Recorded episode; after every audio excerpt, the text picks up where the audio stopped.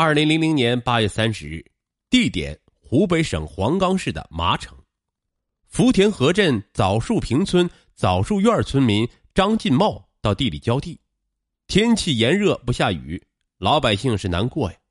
他架起了抽水机，将比稻田低了很多的河水抽起来，浇灌他的稻子。然后老张就顺着水流往地中间走去。突然，老张发现田中央一块稻子怎么倒了？走近一看，稻上好像有个死猪倒在地里，可是看不清楚。于是张茂进开始向田中央走去。越走越近，老张闻到了一股刺鼻的味道。继续走，在离目标大概两米左右的时候，他看清了，那不是猪，而是一个被五花大绑的死人。这可把老张吓得魂不附体的往回跑，高声大气对着村里人喊道：“快来呀，快来看呐！我田里有个死人了！”边跑边喊，村里人大家都清楚，看热闹不嫌事儿大，男女老幼有拿着扇子打着赤膊的，还有怀里抱着娃的，噼里啪啦的往这里赶。一阵唏嘘惊讶之后。明智的人转身将稻田里死尸的情况向公安局报告了。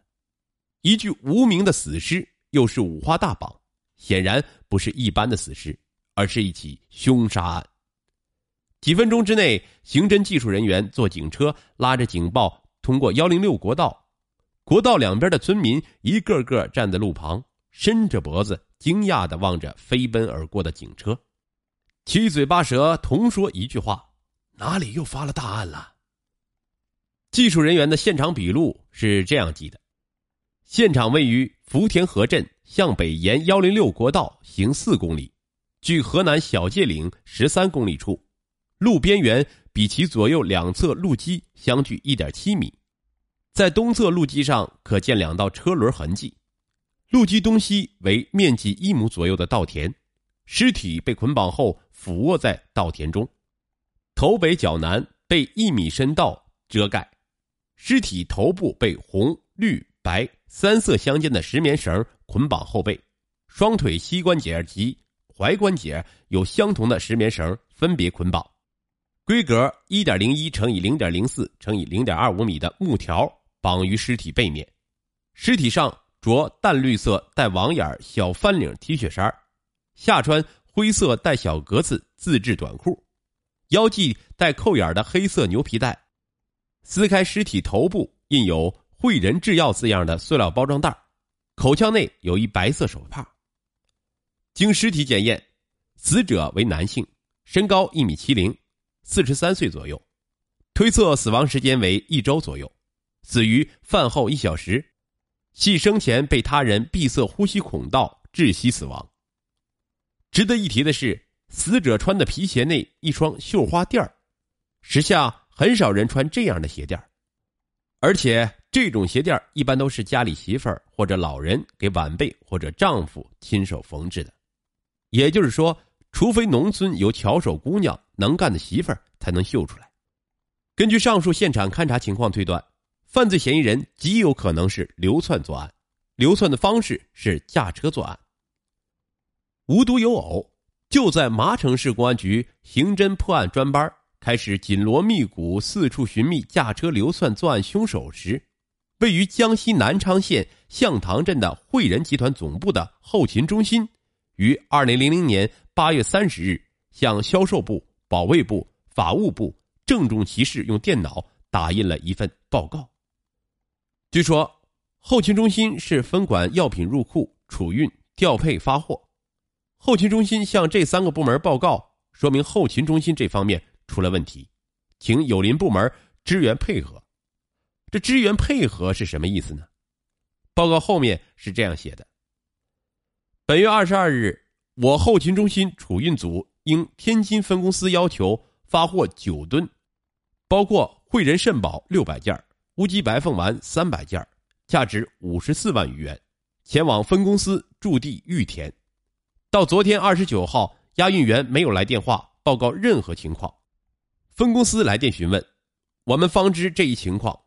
今日初步查得情况如下：二十二日，由麻纺厂一货运信息部做中介方，介绍河南汽车来我公司承接运输业务，车主姓名赵伟，河南省营池县城镇伊里河村人，车牌号为豫 M 四零七三幺，司机姓名赵东兴，驾证号四幺幺二二幺六六零五幺三零零幺，家庭地址同车主，乙方电话为零三九八二八三四四三。我方押运员万良元，四十多岁，丰城市人，家住向塘化肥厂。现得知万良元家中亦无音信。中介方货运信息部负责人夏志坚，电话为五二零六八七零。鉴于上述情况重大，特向上级部门报告，并请求调查。上级部门收到这份报告后，有人就猜疑，会不会是押运员起贪心？运到别的地方去卖了呢？卖了这笔钱，一个人一生睡的、吃的都够有了。就是他万良园五口之家有这笔钱，也是衣食不愁，过得上小康生活。万良元会这样做吗？万良元是个下岗工人，依然要挑起五口之家的柴米油盐酱醋茶，经济上是不宽裕。不宽裕，总算每个月还有那么几百块钱工资，好歹能凑合着过。押运员怎么样？对于年近半百的万良元来说，这份工作好找吗？再说，你万良元贪图享受，想私吞这批巨额货款，你吞不吞得下去呢？蛇能不能吞象？就算公司饶了你，如山的大法能饶了你吗？你把你自己的生命、声誉当儿戏，你难道也要把你的爱妻、亲生骨肉当儿戏？这样一分析。加上万良元在后勤中心几年的工作表现，大家断然认为，为人正直、工作勤恳的万良元是不会这样做的，而且一定不会这么做。那又是谁将这车货搞去了呢？是车主与司机合伙吗？车主与司机的姓名、地址以及车牌号、发动机号、车架号、身份证驾驶证号、驾驶证档案号。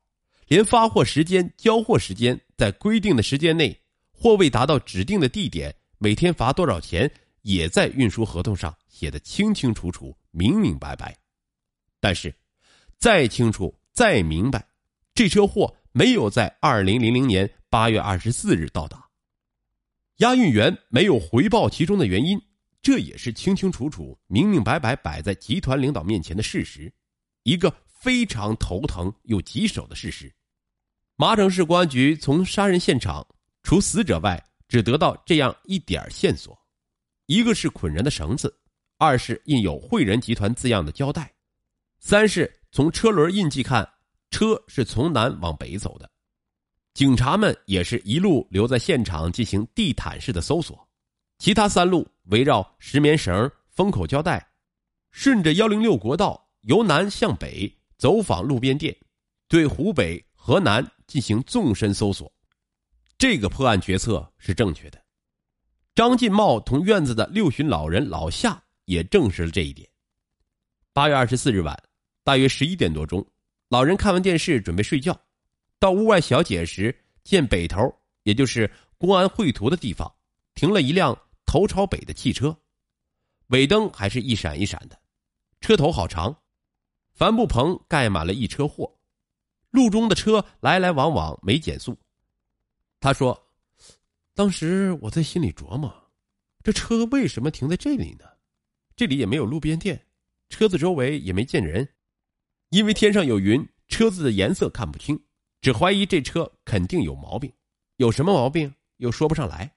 他就这样进屋又出来看，这样进出屋看了三次，最后一直看到这辆车往北开去，才回屋睡觉。”他激动的说：“要是知道他们在这里杀人，我一个人搞不赢他们，我把院子里的人喊着也要去救这个人的命啊！”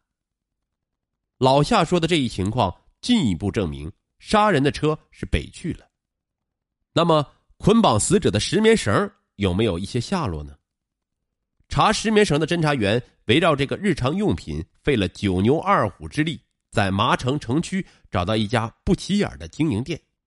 店主说九九年卖过几根今年没有卖过石棉绳货不是本地产的是安徽一个小贩路过卖的。